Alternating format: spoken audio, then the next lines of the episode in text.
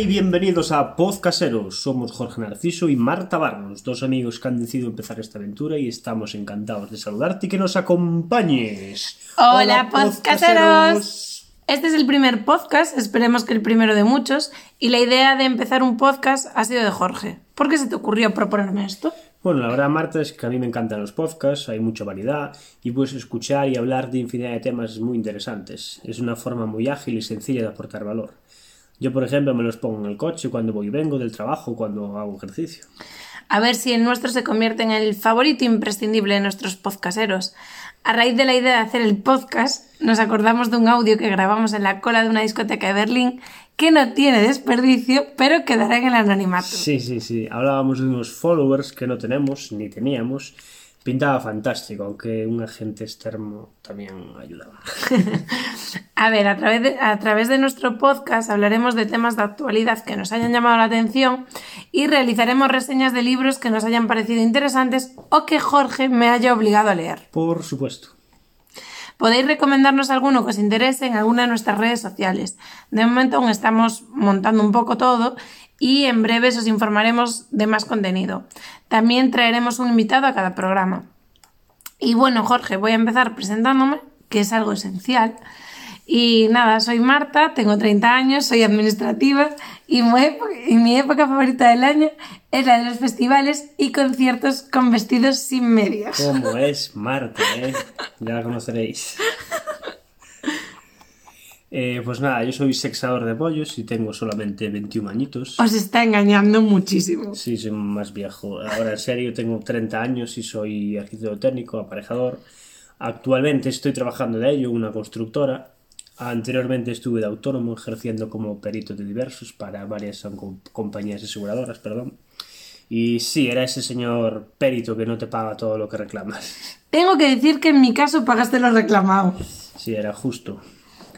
Tal como dijo Marta, realizaremos unha reseña do libro en cada episodio. Non será un resumen, sino un análisis con un toque personal, sin realizar spoilers del mismo.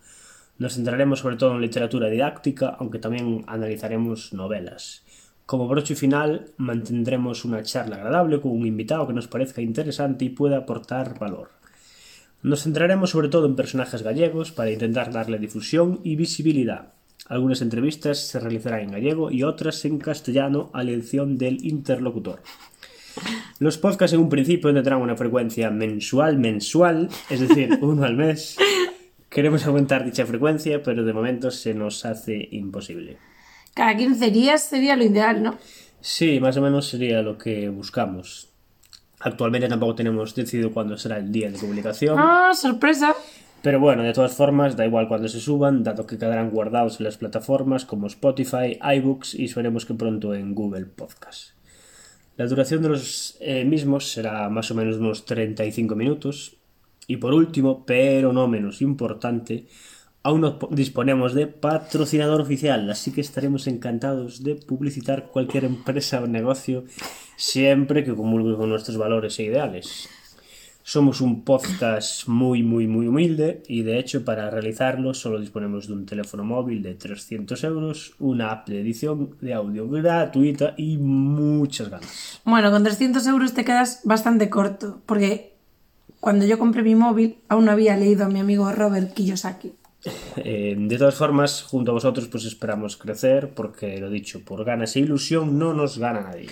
Y ahora sí, vamos con la reseña del libro de hoy. Recordad que podéis recomendarnos alguno que os interese en cualquiera de nuestras redes sociales.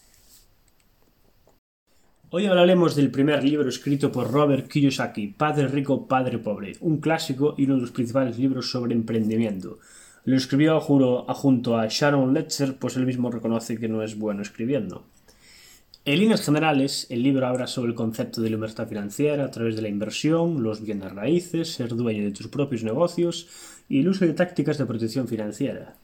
Oye, pero ¿qué son los bienes raíces? La inversión en bienes raíces se centra en la adquisición de terrenos, parcelas, casas, naves industriales, básicamente bienes inmuebles en general. La idea general es esta, realizar un estudio previo en varias zonas o barrios de una ciudad donde observes potencial para invertir y crees que en un futuro próximo su valor se revalorice. De hecho, el autor del libro consiguió parte de su fortuna de esa forma.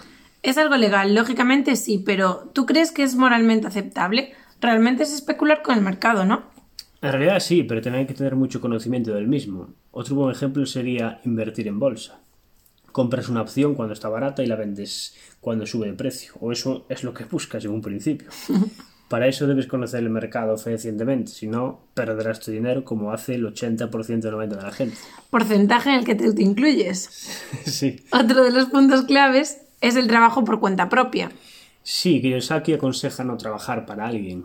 La gente habitualmente trabaja por dinero, en un empleo que no le llena. Cambiamos nuestro tiempo por dinero. Y generalmente es muy poca cantidad, como el tiempo, que es finito y más corto de lo que creemos. Después de X periodo, nos acabamos cambiando, cansando de esa situación perdón, y tratamos de ponerle solución, solicitando un aumento a nuestro jefe buscando otro trabajo, en el que nos acabará finalmente pasando lo mismo.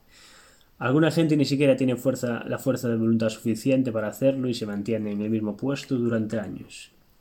Con el, tiempo, con el dinero que ganamos, perdón, también nos anima a adquirir activos, es decir, objetos o elementos que te dan dinero, te van a generar ingresos y no pasivos te quitan dinero. Un buen ejemplo sería un coche.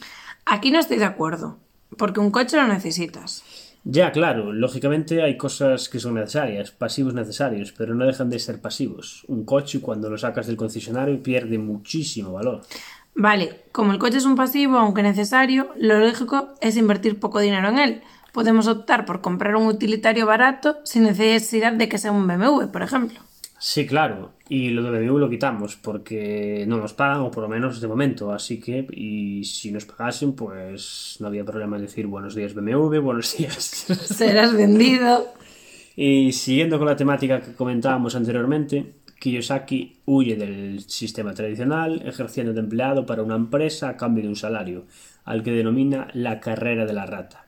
Por mucho que corras o trabajes, siempre vas a estar endeudado y sin tiempo libre. Se trata de una metáfora que hace referencia a la vida que llevan asociada a estos animales. Imaginemos un hámster en su típica rueda que no va a ningún sitio por mucho que intente avanzar. En definitiva, que no eres libre. Vamos, nos anima a emprender, ¿no? Aunque para emprender, en un principio necesitamos ser empleados de alguien para poder ahorrar. Y al final estamos en la misma problemática y quejándonos de que no tenemos tiempo, pero a la vez malgastándolo. El otro día vi un vídeo en el que decían, no tienes tiempo, pues apaga la tele. Tampoco es necesario tanto para comenzar. El otro día estuve leyendo un libro donde se hablaba de iniciar una startup con solamente 100 euros. 100 dólares en este caso era. Hoy en día solamente necesitas un ordenador, una conexión a internet medianamente buena y muchas ganas y constancia. En cuanto a lo que decías del tiempo, cuando afirmamos no tengo tiempo, no estamos siendo sinceros del todo con nosotros mismos, porque no es que no lo tengas, es que quieres evitar hacer algo, lo procrastinas, es decir, no es prioritario para ti o por lo menos en ese momento. Un buen ejemplo sería hacer ejercicio. Todo el mundo tiene una hora al día para dedicarla a realizarlo. Aunque sea media hora, poca gente lo hace. Por otro lado, el libro narra las relaciones que tuvo Kiyosaki de joven, con su padre pobre, padre biológico, y con su padre rico, padre de su mejor amigo. Su padre pobre era un hombre muy preparado que había ido a la universidad, pero no, había, no sabía manejar el dinero y acumuló deudas a lo largo de su vida. El otro, sin tener demasiados estudios, se convirtió en un empresario y fue finalmente uno de los hombres más ricos de Hawái. Aprendió mucho de los dos y aunque finalmente se guió más por su padre rico, que le decía que estudiara educación financiera y que el dinero trabajase para él, no que él trabajase por dinero. Lo que decía antes Jorge Vaya, el típico empleado. El padre pobre decía que estudiara, fuera a la universidad y consiguiera un buen trabajo fijo trabajando para alguien. ¿Os suena, no? Claro que nos suena. En referente a lo que comentábamos al principio y las tácticas de protección financiera, destaca la importancia de formar una corporación o empresa. Las corporaciones primero gastan y luego pagan impuestos. Por el contrario, los individuos pagan impuestos primero. Vamos, ¿te refieres a que, los, eh, a que las empresas primero tienen beneficio después de invertir y después pagarían los impuestos y los autónomos, sin ir más lejos, pagan impuestos la mayoría de las veces sin tener rédito económico de su inversión. Eso es. También define la riqueza, y en esto sí estoy de acuerdo, como el número de días que el ingreso de tus activos puede mantenerte. La libertad financiera se logra cuando tu ingreso mensual por tus activos perdón, supera tus gastos mensuales. Kiyosaki recibió muchas críticas eh, por el supuesto grado de ficción de muchas de sus anécdotas. Eh, incluso muchos consideran que la figura del padre rico ha sido creada por el propio autor. Pero vamos, por, sería por el mismo, pero yo estoy de Eh, acuerdo. Sí, yo personalmente no veo nada de malo en ello. Entiendo que si no es del todo verídico sería para darle un toque más didáctico. Eh, dichas críticas también aumentaron hace unos años cuando se declaró en quiebra. En realidad fue una empresa suya, no toda su, todo su capital. Una, bueno, una de muchas. Es- Esto más bien lo hizo para eludir el pago de varios millones de euros. ¡Qué listo! Y ahora sí, bueno, pues vamos a puntuar el libro de hoy, Padre Rico, Padre Pobre. Puntuaremos todos los libros que hagamos en base a nuestro gusto personal. Así que, bueno, redoble de tambores. Yo voy a ponerle un 7 a este libro. Y yo le pongo un 6,5. Así que la media sería un 6,75, lógicamente. Vale, queda por aquí anotada. Y ahora sí, vamos con el invitado de hoy, el filósofo Manuel Cavada. Ya os adelantamos que su vida no tiene nada que ver con la que plantea Robert Kiyosaki en el libro que acabamos de hablar. De hecho, Manuel profesa voto de pobreza y castidad. Atención. Por cierto, la entrevista se realizará en gallego en base a las preferencias del invitado. Manuel Cavada é un filósofo galego eh, nado en Sabucedo, a Estrada, onde se realiza anualmente a tradicional festa da Rapa das Bestas. É coñecido polos seus traballos sobre autores como, perdón Manuel, Gustav Schubert e Ludwig Feuerbach. Menuda pronunciación, eh? Alemán, alemán. Despois de rematar os estudos de bacharelato no Colexio dos Xisuitas de Carrión dos Condes en Palencia, ingresa na orde da Compañía de Xisús no ano 52, onde vota 4 anos. Entre o 56 e o 59 comeza os estudos de licenciatura eclesiástica en Filosofía pola Universidade Pontificia de Comillas Sitan Santander. Licenciouse en, en Teoloxía no 64 na Universidade de Innsbruck, Austria, e doutores en Filosofía no 68 en Alemanha. Cunha tese dirixida polo mestre e o teólogo Karl Rahner. Foi profesor de Filosofía na Universidade Pontificia de Comillas de Madrid, onde xa fora alumno, e na Facultade de Filosofía da Universidade Complutense, da mesma cidade. A súa numerosa obra xira en torno a Deus, a antropoloxía, o sentido da vida e o infinito, Tamén amosa o seu interese pola cultura e o idioma galego en varios libros e artigos. Actualmente reside en Vigo, onde comezou a dedicarse con maior intensidade a estudos históricos e antropolóxicos culturais sobre Galicia e a lingua galega. Hola Manuel, estamos encantados de saudarte. Que tal estás? Moi ben. Ben. bueno, pois empezamos xa ca primeira pregunta. Sí. Eh, despois de... máis alto, Vale, despois desta pequena presentación, Eh, comezamos polo principio. Como foi a túa infancia en Galicia? Como viviches a etapa franquista? Isto de ata esta época aquí. Bueno, pois pues, eh, nesa época eu non sabía absolutamente nada porque de 1935 en outubro, en outubro, entonces eh, a guerra empezou o ano seguinte. Eu tiño un recordo, pero eu non sei localizar como foi eso, porque nesta época había inmediatamente antes da guerra se chamamos os escopeteros, os escopeteiros que viñen da República a controlar xente que puderan ter escopetas porque uh -huh. estaba a guerra civil ameazando, non? Sí. E que eu fun, me meteron na corte, onde estaban as vacas, non sei que, unha muller bella, se sería tal, e que eu estaba ali. Pero eu non sei se me contaron ou se recordo, pero pero tivo que ser previo á guerra. E despois da guerra civil non, non soubeu nada, porque claro, aquí en Galicia non houve propiamente guerra, non? Uh -huh.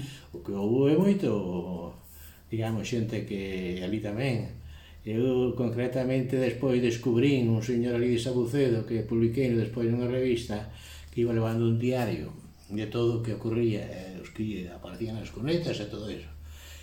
Pero polo demais, naquel tempo non nos oíamos nada, porque ademais a xente calaba, sobre todo esos temas, sabían do que ocurría, de que había xente que, que mataran e todo eso, pero os rapaces non sabíamos nada. Uh -huh. entonces eso foi unha cousa que quedou aí latente, e que me serviu a mí, precisamente ahora estou escribindo me pidieron de, de nos diarios, de, conoce de los, nos diarios este, esta este xornal que leva o bloque, o bloque. Entonces, eh, pidíronme unha entrevista eh, sí. por escrito, como decía eu tal. Sí, sí, sí. Estou falando algo desto, porque se interesan como foi o meu proceso. Entón, eu digo que o proceso foi fundamental a conciencia de non saber nada de toda esta época porque a mí ocupoume toda a miña xuventude hasta que volvín a, de Alemania e Austria a, a Madrid no ano 69 pero uh -huh. todos os anos previos pois eh, eu estaba ali como sin saber nada do que ocorrer, pois non nos apalaban. e por tanto tampouco nas escolas tiñamos ninguna idea de, de ese tema. Mm. Entonces, como digo, a miña infancia é como nula nese sentido. Pero foi en Alemania, precisamente, en Múnich, cando fixen o día o doutorado en filosofía, cando fun sabendo algo desto. Mm. E hmm. antes estaba en Austria, onde fixen teoloxía, e ali polos vascos que había por ali fun enterando un pouco de todo. Mm e aprendín galego en Alemania, o sea, a gramática galega, porque aquí non había nada. Bueno. O galego era casi inexistente, sí. Eh, vale. Etapa, bueno, ahora etapa de irse tan novo ao estranxeiro, xa falaches un pouco. Sí, bueno, eh, isto, o estranxeiro para min, eh, naquela época que non se viaxaba nada, Porque eu, por exemplo, fun a guardia con aquí que pasaxe a guardia, non? Sí, sí, ao sur de Vigo. Fun ali tiña 10 anos. E fun, eh, eu non sabía, sabíamos da aldea en absoluto, nada. Da maneira que eu acordame de cando tren o tren, dixo que meu pai parecía un morre aquello. Porque nunca vira un tren. Non se sabía. Claro. As aldeas nada, vivía ese día e vos, O mundo claro. era un mundo moi cerrado, pero moi moi fermoso, porque tiñes unha experiencia grande da natureza, dos paxaros e todo E a min gustaba moito recordar paxaros que buscaba, e estou acordándome de nombres de paxaros esquecidos. O último é este, a chía escribideira, porque pues, íamos a ver como era, en fin. Uh -huh. Pero é un mundo moi cerrado, entonces o estranxeiro para min era xa, guardia. É algo que eu non toleraba. Eu pedía a meus pais que viñeran a buscarme rápido, que eu non aguantaba ali. E ti, o maestro, porque estas cousas decía o maestro, decía eu, oi, este, este rapaz teu isto, tiñas que mandar da Siria, tal. O sea, estranxero e a guardia, despois cando fun a Carrión, que foi a Palencia, que estuve ali cinco anos. Estudando. Despois entrei no noviciado, pero aqueles cursos eran inmensos, eran eh, moi longos, non? Mm. Porque non había de Carrión, non máis que no verano. E da guardia tamén era así. Bueno, pero despois da guardia foi a Carrión, sí. E despois, bueno, xa tamén en Salamanca, cando foi xa no noviciado, pois tamén era unha cousa estranxeira. E a mí foi unha cousa increíble cando empecé a ver que que que, que eh, vamos, as paisaxes eh, que non había árbores, que non había fontes, que non era aquel, en Carrión, estuve seis anos. Era intolerable aquilo para, para un rapaz de Galicia. Claro. Entonces, eh, o calor e todo, e sobre todo, oír este é unha cousa que a mí me impresionou moito sempre, porque eu tiña asociado o galego cos pobres, que era xente que viña ali, pobre, tal, e nos mesmos, bueno. E entonces os da capital, os da estrada, pois falaban castelán, entonces é unha diferencia digamos, grande, había xente que fala castelán e por que será eso, non tiñamos ni idea. Pero eu asociaba o castelán con unha persoa rica, con unha persoa tal. E acorde Valín Carrión que eso teño moi grabado Xa tiña eu, pois que sei eu, 14 anos, ou por aí. E ali nun, unhas dependencias do colexio ali, entrou, chamou ali na porta, ali os madeiros, por ali tal, entrou ali unha, un señor, que era un pobre, claro, que viña pedir dinheiro, uh -huh. pero amigo, falaba castelán. E eu dixo, que diablo allá completamente, porque non entendía eso, como un pobre podía falar castelán. E, son cousas parvas, son mm, tontos, sí, sí, sí. pero que indican que había unha asociación entre dous mundos moi desconectados e non nos sabíamos o porqué, porque era en absoluto, porque nin se nos decía, a máis eh, na escola tiñamos que falar sempre en castelano. Entón, todo estranxeiro para min era todo, pero despois veo, claro, o estranxeiro propiamente dito, cando eu fui para para Austria. Para Austria, Alemanha. Sí, no primeiro fui a Austria, en Innsbruck, ali aprendín a esquiar, pasei moi ben, pero era outro mundo. pero tiña propia escrita, oye, moi ben. Sí, porque íamos agora... Que... Mira, eh, cando estuveches alá en Austria e Alemania, eh, como era o idioma? Como te comunicabas? Aprendiches previamente o alemán? Bueno, eh, antes de ir a Innsbruck, eu estaba en Salamanca, entonces fun con outro salmantino, ali e tiñamos unha profesora en, ali en, en, en unha profesora privada en Salamanca, en, sí, en Salamanca, íbamos os dous onde vivía ela, ela coa Semir, que era un método de aprender linguas daquela época, que non había nin discos ni nada. Eran libros e con dibuxos e tal. Entonces, e ela falaba e tal. que mejor de sempre de tais parvos que, que había, estábamos todos ali atendendo. Ele era moi rubia, moi tal, unha alemana típica de De e dicía, e o chiste poñía ali, en alemán, dicía ali, isto de jóvenes Eh, e poñía un alemán, non sei despois en castelán ou como era aquilo. Sí. Non decía, de jóvenes unos tienen pelo eh, blonde, dire, marejo, eh, rubio sí. ou negro. Pero de vellos son todos blancos. todos blancos, vais, bueno, ya, ah, claro, que la veíamos moi dela tamén. bueno, entón estou ben a profesora, pero non, non era pouca cousa. Entonces, eh, eu iba a estar catalanos en Austria, e o primeiro curso pois dedicábase un pouco a ir aprendendo, porque claro, era os profes de toda maneira, os dali falaban tamén en latín, porque a teoloxía en moitos sitios días facíase en latín os profes. Pero ali tamén, en Alemania, falaban un latín moi extraño, uh -huh. porque o noso latín era unha norma que tiñamos nas nosas casas, falábamos latín entre nós. Eu contei nos vez unha vez na Complutense, ali que daba clases en filoloxía, cando volvín despois todo aquilo, que falaba en latín, e, entón, como? Expliquei un pouco o tema, non? Uh -huh. Entonces eu aprendín algo, pero non había escolas de ningún tipo, senón que... Sí. Imos aprendendo entre nós, sí, que era difícil, porque en Austria había moitos de, de Inglaterra, español de Sudamérica, moitos sitios que faltaban precisamente xente alemán, Y nos entonces no verán, íbamos a Alemania, desde Austria, para estar ali un sitio máis cerrado de alemán, para aprender máis. Para aprender mellor o idioma. Idioma, mm. -hmm. vamos. Vale, seguimos ahora co idioma. Eh, por que crees que o galego non ten tanta acollida como outras linguas oficiais no territorio español? Claro. O galego, no, por que pensas que non ten tanta acollida como ah, outras linguas? Número 4. Sí, pois, eh, vamos a ver.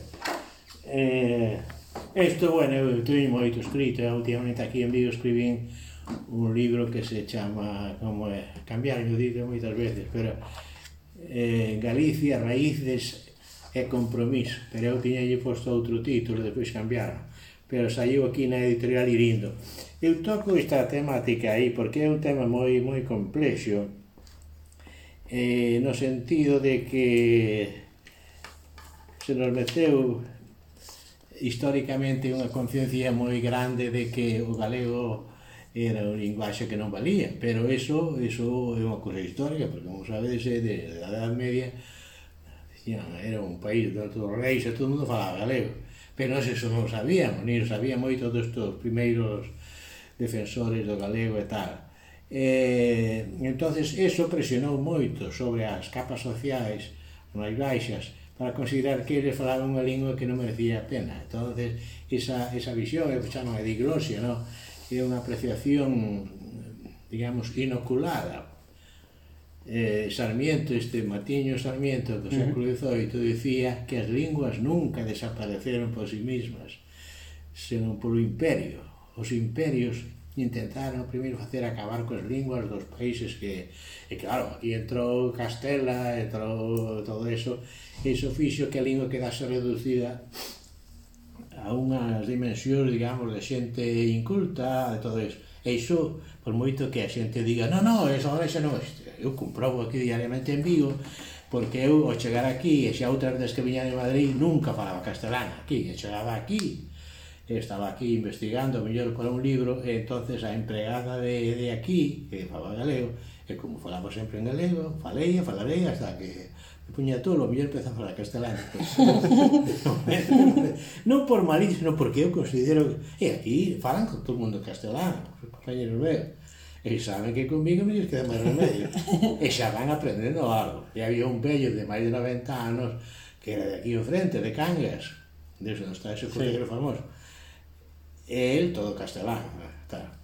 E dicíame, digo, bueno, pero vamos a ver, Remixio, ti agora que onde vas ir? Vas a... E voy a, voi a, vou a desayunar. Digo, a desayunar. E vou a almorzar.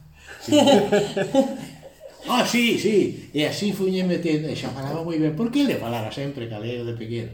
Pero non volveu a falar eh, claro. en súa súa vida. Mm. Entonces, isto quere decir que, que hai aquí condicionamientos moi fortes. E aquí na xente, amigo, ninguén fala. Eu teño escrito bastantes cartas así ao director, eh, porque porque son reais, xente que me conoce. E me dice, e luego entonces usted habla siempre en gallego. Digo, sí, sí, eu sempre falo. Ai, e como é es eso? o sea, que non entenden nada. Claro. Eso é, vou a discutir con ele. E o que tiño a misa en galego sempre, é único. É, na... E veñen ali os que lles gusta eso, ou o que sea pero, pero aquí falase moi pouco. entonces eso é unha cuestión política. E a Iglesia, aquí a Iglesia é moi culpable de todo isto co Estado, porque incluso hai normas actuais que decían que por menos unha vez a semana tiña que ser unha misa en galego. Aquí mesmo nesta iglesia que está aí á dereita, uh -huh. xa quitaron o galego actualmente. E os profes aquí casi que pagan. Os rapaces non, eu xa onda e fa... Cufrachinos. Todo iso é feito adrede porque cando se dirigou a iso pero menos mal que eran os do bloque porque votaron bastante ben sí, fui, fui bastante ben estas últimas pues pois vamos agora ca, ca religión un dos temas centrais dos, dos teus libros. Ah, bueno este tema eh, a min cando me destinaron para ma, para comillas para a filosofía o meu tema a miña asignatura iba a ser, que tiña que ser teología natural, o sea, desde o punto de vista da razón, demostrar, bueno, demostrar que Deus existe, todo iso era a miña asignatura. E, entón, este era o tema que me dediquei eu sempre. Eu sobre isto teño un libro que o que se chama El Dios que dá que pensar. Está en castelán porque ali falan, non sei se sabedes vos, pero en Madrid falan castelán. Entonces ali pois escribiñes para que o entendera. Pero resulta que este libro, alguén o pirateou, está en internet. Está en internet gratuito. Eu mando por aí adiante, entonces eh, copian e tal. Pero verse incluso porque é un libro que debe ter unha biblioteca, está conscrita a man, está copiado, folla por folla. Eh, entonces eu mando tamén por aí, porque me, eu tixinxe a editorial mirade que está pirateado, pero é imposible eh, iso retirarlo, parece que non é É imposible controlar. Mas, Bueno, entonces eu dediqueime todo a eso. Este é es o Dios que dá que pensar. Que recordo eu que, que cando fui unha vaca a presentar o original, porque eu tomo gordo, estaba ali o secretario do, do director, e dixe, oi, oi, eso del título, eso no, no me gusta, Dios que dá que pensar. Porque claro, Dios dá que pensar en home que este tío fai... Entonces levoume, fomos juntos a continuación o director. Eu, claro, como me dixera eso, ele iba con ele, e dixenlle, bueno, poño este título aquí, é como se estivéramos aquí, e aquí estuese o director aquí, e o outro dixerame que non lle gustaba eu. E dime o, o director, ai, que título máis bonito, e o outro non sabía que decir, claro, porque non me achacaba de eso. bueno, é dicir, eu creo que o problema de Deus non é un problema tanto teórico, senón que a xente, Deus non sabemos explicar como é, porque por hipótesis non pode ser ao noso nivel. entonces el funciona a uns niveles moi diferentes. É el o que dá que pensar, é dicir, é o que nos provoca, o ver a vida, mil cousas, non? Eh, entonces é un asunto que cando di que filósofos que se que pode ser que non crentes, é moi difícil. Nietzsche era, eu Nietzsche tiña outros libros que fala tamén de Nietzsche, xo me moi, e Nietzsche para mí é un maravilloso eh, claro, era aparentemente ateo. Sí, porque matou a Deus. Claro, pero pero cando empezas a ver un pouco a modo, o seu Deus é que é moi diferente do que moita xente ten na cabeza. Entón, eso, eu penso que, que a xente ten as súas ideas de Deus e que non sabrán expresar, pero saben que hai algo, como di moita xente, ah, é que hai algo, tal, Deus é disso. Mm. Bueno, pero Pero non se sabe, non hai, hai, hai xente que corre como que son ateos porque formalmente din que non, non así. Pero despois as maneiras de falar que eles teñen están nunha liña dun Deus que descoñecemos, non? Pero que que de alguma maneira ter o que hai de fondo, eu que sei, non, é moi difícil este tema en filosofía, pero claro, hai crentes pero que falan de Deus como fora unha pedra, non? Iso, claro, é unha barbaridade, ou do demo igual, mm como dicindo quen era ese ministro do interior aquí que falou hai pouco de, de que o demo que, con Benedito da, é que non sei esas cousas é moi mm. pero bueno, isto chegas despois de pensar moito o tema yeah. sí. sí. Eh, bueno, dada a túa condición de xesuíta eh, profesas o voto de pobreza e de castidade. Voto de pobreza e de castidade. Contanos un pouco isto como no vives. Bueno, isto é unha cousa, digamos, eh, o voto de pobreza de chamou. Nos, en principio, non podemos ter ninguna propiedade Nos, eh, eu non teño ninguna propia outra cousa que leve para ir pro bus, onde sea que sí. non tratar cousas desas ou que me necesito un coche, entonces habrá que comprar, se, se considera. Pero non podemos ter ninguna propiedade e renunciamos a calquer herencia tamén polo civil, renunciamos e asignamos esa cousa a quen nos pareza a nós. Uh -huh. e tal. Pero, en principio, nós temos unha bolsa común, a cada comunidade, por exemplo, esta, faz un presuposto a principio de ano, entonces decimos, a isto va a abrir estes gastos, vamos, eh, non echamos tal, eh, non, non nos pasaremos desto, pero despois poden vir e tal. Pero, en principio, nós non... Eh, non podemos dispoñer de nada, nese sentido somos pobres, pero claro, hoxe en día hoxe en día a pobreza enténdese tamén máis de outra forma, que é do traballo teórico, intelectual, escribindo, tal, favorecendo a xente que está en necesidade, digamos, ou xente que va a misións ou Sudamérica, traballando, e aí disto hai moito, ou axudas, por exemplo, cos diñeiros nosos, hai unha central onde axudan a obras dedicadas a facer ben, que se os rapaces, ou persoas en indigencia, e mil cousas desas, non? E por aí iría a cuestión, non? Eh... Vale, a seguinte pregunta eh, Publicaches moitos libros Ademais de escribir regularmente en revistas e xornais. Danos uns consellos para a xente que lle interese E non sabe como comezar na escritura. Porque o de escribir libros eu eh, son moi especial neste sentido. Eu, por exemplo, a min a tele non me tira nada. A parte de que non olla, pero eu non vexo a tele, ni vexo nada. Antes vi un partido de fútbol, pero non, ni siquiera son capaz. Eu estou cos meus temas. Quero dicir sempre pensando e a ver que escribo ora sobre isto do máis alá. E mandando e ou ideando un artículo ou un libro, en fin, aquí escribín varios en Vigo mismo, non? Uh -huh. eh, Eso é o que me dá. Pero entonces eh, quero dicir que que non se pode eh, escribir ten que ser unha pasión que leva un dentro.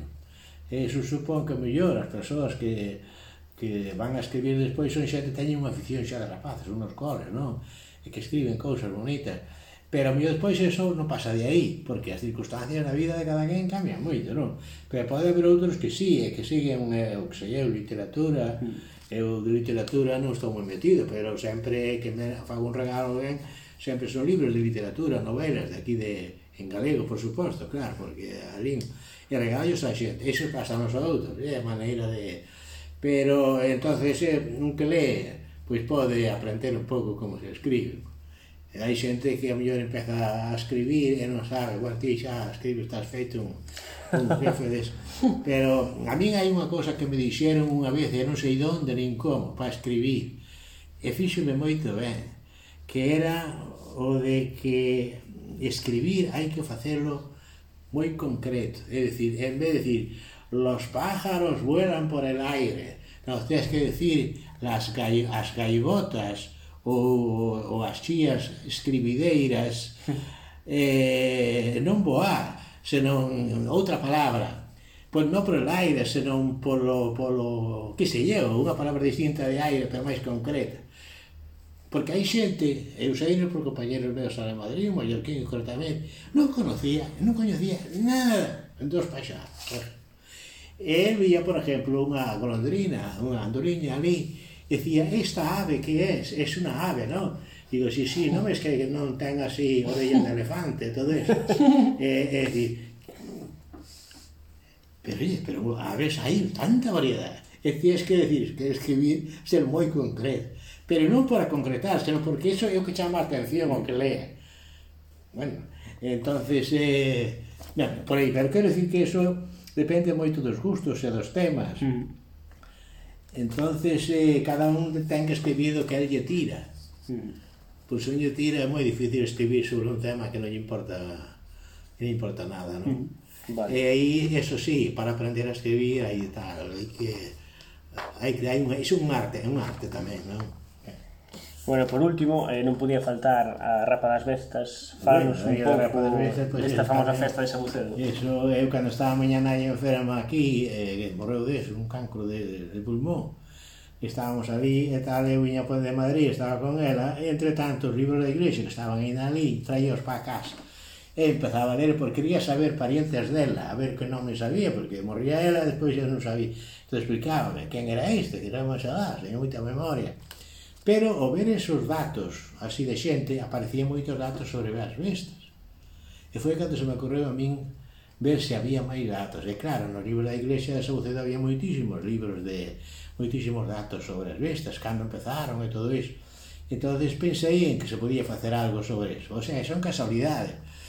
Pero claro, non había nada escrito sobre iso. Entón aí aparece máis ou menos cando empezaron. Desde que comenzou os libros da iglesia xa se fala das, das festas que había. No momento diría aí 35, fíjate, das, e que estaban no monte, eran máis longe de aquí, que aquí nunca veñen agora. E, e despois aparecen aí os problemas co, coa xente, cos lobos, porque a rapa, eh, a, a tradición oral, pero non hai ningún dato na iglesia, é que dúas persoas, dúas vellas, non que chaman aí, dúas vellas, que como, como a peste de agora, como a Pois o do virus de agora, pois marcharon ali con que está próximas a Saucedo, e ainda se conocen ali pola tradición. Unha oveja nosa, onde hai muros e hai nombres de, de, de fontes, a fonte das vellas, levajeiras vellas pelo lado, donde parece que elas viviron apartadas de Sabucedo para eh, e prometeron a San Lourenzo que o patrón da parroquia se as curaba da, do andazo que lle daban dúas bestas para o párroco, para San Lourenzo, o patrón de San Lourenzo. Entonces esas bestas, quedou para con elas, e xa non podía atendelas ali moito, na, tiña unha pequena cerca ali na casa, e foron para bon. E iso non se sabe onde foi, pero iso non figura en ningún dato da... Entón, ese sería o comezo, pero eso xa digo, como unha tradición oral. Sábese que houve pestes, e sobre todo unha, no século XVI moi grande, que empezou no Borove e todo iso, Eh, bueno, eh, están aí todos esos datos aí. Eu este libro tamén o publiquei que moito interese, daquela que era no ano 92, ainda non se escribía en galego moito. Pero a xente extrañábase de ter escrito eso, así, eh, aquí na editorial Livinda aquí de Vigo. E foi un acontecemento que tuvo moita resonancia ali na estrada, volía a presentación, Eu, como que dicía ali que estaba o alcalde eu, digo, aquí, estades moitos aquí presentes, pero aquí falta alguén que, que non está. Pero aquí debía estar un, un par de bestas, aquí me digo, que verdade, son os protagonistas, non? Ben, eso foi por aquel lado, porque non? eh, bueno, os datos do novo curro e todo eso, do que se fixe despois, Aí hai historias moi curiosas, por exemplo, que... Ocurre onde se, bueno, onde se, onde se fai a festa... Sí, ocurro, es, aquí en Vigo chamalle, aquí con Ferrín, que eu conozo bastante a Ferrín, e eh, vez vamos a xantar, sabes quen é? Méndez Ferrín. Sí, sí, sí. Bueno, que escribe aí no faro, non sei porque non escribe agora o fondo dos espellos. Entón, eh, por lo visto aquí, na zona de Vigo, chamalle curro a festa mesma. E hai un curro. Non, ali o seu curro é o... O recinto. Tamén, sí. Pero el que pensaba que en todos os sitios da Galicia o curro era así, non, non, en Sabucedo é abaixo a rapa. O día da baixa rapa, pero o curro é o sitio onde está. Uh -huh. Bueno, pois entonces o curro ese que se fixo, está a historia toda concreta no libro da parroquia, por que fixeron ese curro ao lado da iglesia? Que pasaba? Que ali, sobre todo no século XVIII, que era canto máis, eh, digamos, amplitud do rapa, escribille o arzobispo, o párroco ali, dicindo que era un pouco deshonesto ter ali, facíano a entrada mesmo da iglesia, non había curro, e aloitaban ali, e a miso dentro, e dicía que indigno de Deus que aquí estén as bestas aquí, isto, pelexando e todo eso, e nos aquí coa misa, a ver se nos dá un cachiño dunha veiga ali e facemos agares. E así foi como fixeron o, o curro ese. Pois fixeron o novo máis tarde, non? Claro, tempo de Fraga. Uh -huh. En fin, é unha historia bonita, sí. E a xente gusta de ter unha, algo escrito sobre eso, non? Porque non había nada. Bueno, había un libro moi pequeno de unha lida estrada, pero con poucos datos, non? De modo que eso é máis ou menos o que vale. así o máis... Eh... Bueno, agora sí, para rematar, vamos cas preguntas finais. Ai, sí, isto é Trátanse de cinco preguntas de resposta rápida que serán iguais para todos os invitados. A primeira é eh, que é o éxito? O, o que é o? A primeira pregunta eh, é eh, que, que, é o que é o éxito? Ah. Bueno, eu non busco éxito nunca, non sei. Que a xente que gusta moito éxito porque eu entendo cousas de... Pero o éxito non depende de un, eh, ni se vas a buscar, e a mellor non, se non ten que facer o que lle de gusto, e eh, acabou. Entón, a xente que te di, por exemplo, ah, eu quero facer o que me gusta, depois eu se sabe ben ou mal, eso non é cousa. O éxito eu creo que nunca se debe, se debería buscar, en principio, non? Uh -huh. Pero pode vir, pero tampouco hai que darlle moita importancia ao éxito ou non. E a máis as cousas que buscan non a veces son cousas que ven un pouco sin que unha se espere, porque un pensa que esta cosa non ten importancia e resulta que a xente interesa moito. E dice, ves, de maneira que buscar o éxito, di, o éxito que pensas ti, o éxito da xente, a xente Iso non... Por iso tú é a... É a... Non, claro, sí. Vale, eh, eh, a segunda pregunta, quen te inspira ou quen te inspirou, quen, quen elixirías como mentor sí. ou mentora? Bueno, eu aquí teria que ir aos meus, aos meus, claro, de filosofía, que eu, en fin, a cabo, é o mundo meu é a filosofía, ainda que eu despois na Complutense me dediquei a antropoloxía cultural, eh, por necesidades da, do departamento, eh, é dicir, estudio de culturas concretas e tal, incluso antropoloxía física, pero porque non había o que daba eu en comillas no, xa tiña outro na Complutense, entón non ibas a quitar o que estaba dando eu, non? Pero eu tuve que dedicarme a... Pero o meu propiamente non son nin bestas ni nada, senón é a filosofía. E a miña idea, digamos, final, que ahora está lendo aquí un amigo meu, ainda me escribe ahora mismo dicindo que está con ese libro.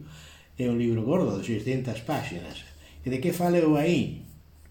Ademais de páginas grandes. É sobre o infinito. A nivel matemático, a nivel... Eh, pero sobre todo humano, porque os teólogos, por exemplo, pensan que Deus é infinito, que ten poder infinito, e que ensino é infinito, non sabemos que pero digo, ah non, pero a creación é finita e digo, non señor se me dis que Deus é infinito o mundo ten que ser o seu nivel, claro Pois non facemos dous deus, ten que ser infinito tamén. Eu, iso a min, eh, teño moitos argumentos a nivel físico e filosófico. Entón, nese sentido, eu, eu teño unha xenda para acordarme del, son o meu fan, ou miñorita, eu son fan del, o mellor nunca coiste falar del, é Giordano Bruno. Soa, non, o coñezo. Ah, pues, eu tampouco. Giordano Bruno. Este queimaron no Vigo en aqueles tempos, este que ano morreu, debo ser, can, 17, debe ser por lá. Este era un dominico, e ele ten unha serie de libros donde defende esta idea, que o mundo ten que ser, era a época ainda non se sabía moito de astronomía, donde ele decía que o mundo, claro, a iglesia puñase nerviosa, porque se o mundo é infinito, entonces nós que mandamos solo na Terra, era, e logo hai outros mundos por aí adiante e tal Entonces eu defendo, eh, hai físicos que van xa nesta liña, que o mundo non é comprensible porque é infinito a moitos niveis de, digamos, de la idea creada. Non sabemos como é esa infinitude porque nos desborda, pero entonces este Giordano Bruno para mí, pero por razones filosóficas. Deus non pode facer algo que non este de alguna maneira un que cree en Deus. Ele era un, era un teólogo non pode facer algo que non leve a súa marca. E cal é a marca propia de Deus? A súa infinitude absoluta. entonces o mundo non vemos nada. Se o mundo, pero claro, os teólogos todos dependían de Aristóteles. E por eso eu son, a min o mentor especial é Jordano Bruno e os presocráticos. Porque os presocráticos foron despois, digamos, rexeitados por Aristóteles e todo eso. Bueno, entre Hegel, bueno, Hegel tamén é un este, alemán, pero que ten máis forza para min é Xordano Bruno, é un pensador, digamos, moi atípico. Entón eu vou por aí. Este libro está nesta liña, non? Este libro que vos decía de... Claro, agora a, pregunta, a seguinte pregunta era, íbamos por aí. Cal, cal era o último libro que liches? Eh... O, último libro que, que li, a ver, cal foi? Pois aquí, cando estábamos cerrados todos, e que falo agora aquí, tanto tempo, tal. E mirei en internet, estaba o Quijote. Porque eu tiña unha traducción galega do Quijote, pero digo, no, a eso no, porque esa hai que ver no original, e hmm. tal. Eu leo o Quijote onde vai. Entonces lino as dúas partes. A segunda, bueno, lino todo, moi a modo. E fun tomando notas. É, é un libro impresionante, que non é para rapaces, porque aí escribira eh, Alonso Montero, o este o que foi director da, da Real Academia Galega mm. que era un libro moi bo para sencillos rapaces para ler é un libro para persoas maiores pero o que eu fun vendo despois pois se fala, claro, que que Cervantes naceu en, en Alcalá de Henares para que idea máis está pero o que pretendo aí é e despois puxome en contacto con este Ciro, sabes quen é Ciro? O, o dos chistes que escribe na voz sí, sí, bueno. Pois Ciro, man, por medio de un amigo conseguín o seu correo, estuvemos o contacto, falando do deus. El pensaba que eu defendía que non nacerá naquela. Digo, non, non, non, o meu tema é distinto. O que sí creo, e así o creen moitos escritores galegos, polo feito de que prácticamente son só galegos os humoristas. Non hai humoristas prácticamente fora de Galicia, por suposto en España. Isto é un carácter galego. Entonces Cervantes pudo nacer en Alcalá, ou nación, cada se queres. Había que, ok, que tanto discute que está modificada que pero a súa ascendencia galega, a súa ascendencia cultural que chamamos nós, maneiras de ser que se transmiten a través de mil xestos da familia ou dun avó ou bisavó ou que se lleu iso permanece na, nos sucesores e na, non sabemos a canta tempo, depende pouco da intensidade de todo iso. E claro, Cervantes é Cervantes e Saavedra, os dous apelidos mm. galegos totalmente. Entonces, a, a humorística que ten Cervantes non é de, de Chocarreira, ou digamos, é unha moi fina, é moi fonda, é triste, é melancólica. E saíme un artículo moi longo, eu publico bastante nesta cosa digital que é do blog, esta Terra e Tempo e ali escribín esa última cosa. Entón, foi o último que escribín, foi iso, hmm. o, vamos, o que lín e tamén que o escribín. Vale, máis, máis personal, agora, a quen votaches nas últimas eleccións, bueno, que foron un monte. non, pero digo por, por un detalle, e aprendi no eu cando estuve en Inglaterra unha vez antes de volver a Alemania para a tesis, eu vivía ali confinado realmente, nunha casa parroquial de un irlandés, uh -huh. cerca de Londres. Eu pasábame todo o día, isto era no ano 60, 60, 1960, aqueles tempos. Tiña casa para min e televisión, eu solo. Tiraba aquela casa a fume, unha cousa incrível, fumaba como un carretero. Pero o párroco nunca o vin, marchouse de vacacións e deixou a casa. Entonces eu, para aprender inglés, estaba de día hasta a dormir vendo televisión. E o wrestling era esas luchas libres que chamamos aquí. Uh -huh. Todo o vía eu. Entonces, eu ali na misa facía sin inglés porque eu xa estuvera en Austria e eu co alemán podía ser fácil.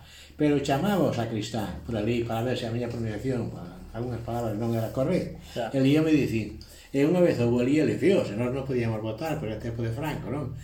Pero dixen eu, eh, como, a quen votaches ti esta vez? E dixen, agora, xa, é xa unha veñeda. E díxome, nunca se pregunta por el voto, por el voto. Dice, anche propriamente eu debía votar ao Partido Laborista, dixo ela. eu que non sabía esas cousas, pois claro, pero agora presidencial é para facerlle caso. Non, non respondes, o sea. bueno, xa a última, a quen entrevistarías que coñezas que sería interesante? Ah, Este era que nos comentaras. Este era o que che decía sí, o Benito, Benito Santos, sí. Uh -huh. Apuntaches aquí. Sí, sí, apuntei. Bueno, Pois eso é eso. Pero eu, eu tamén pensaba en castelao, pois así. Ai, isto da, da, da minha entrevista. Nas entrevistas, sí. Sí, alguén... Pero eh, la reseña de un libro que hacías aquí. Tamén, tamén era outra pregunta, esto, sí. Isto, eu tiña pensaba nesto, por exemplo, a mí un libro que me fixo moito ben, pero xa hai moitos anos, É, eu non leste nunca, pero é unha maravilla o de Castelao, sempre en Galicia. Sempre en Galicia, coñezo, oxe pero non porque li. Castelao escribe moi ben. E todo aquilo que escribe está moi vivido por él e despois hai un libro que eu cito no libro este de sobre Galicia, Galicia, Raíces e Compromiso. Un libro que pouco antes de publicalo mm, se, se publicou eh? era que despois eh, publicou en castelán que se titula Outra idea de Galicia. Pero despois el traduciu no a, ao galego. E este que escribe moito na voz este de Miguel Anxo Murado, que é un dos mellores columnistas de análisis de, digamos, de política e tal. Outra idea de Galicia. É un libro moi lexible e moi bonito.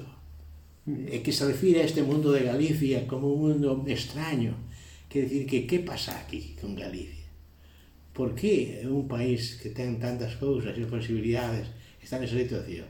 El recollo de investigadores e como é un bo escritor fai unha lectura moi axe de, de dois. Non sei se... Sí, sí, apuntamos aquí o, o teléfono de Benito para contactar. Eh, nada máis, moitas grazas, Manuel. Eh, bueno, pues unha aperta moi grande. Bueno, podcasteros, pues hasta aquí el capítulo 1 de nuestro podcast. Esperemos que hayáis pasado un buen rato. Recordad que podéis encontrarnos en redes sociales, en Instagram, y esperemos que próximamente en YouTube también. Suscríbete en Spotify y iBooks. Si nos escuchas, etiquétanos en Instagram en nuestra cuenta y nosotros también nos haremos eco de ella compartiéndola. Recuerda que puedes recomendarnos algún libro para realizar una reseña. Personalmente también tengo una cuenta en Instagram donde subo varios escritos y publicaciones. Comunidad Lecturas se llama. Así que si queréis echarle un ojo. un ojo. Y ahora sí, nos vemos en el siguiente podcast. Adeus.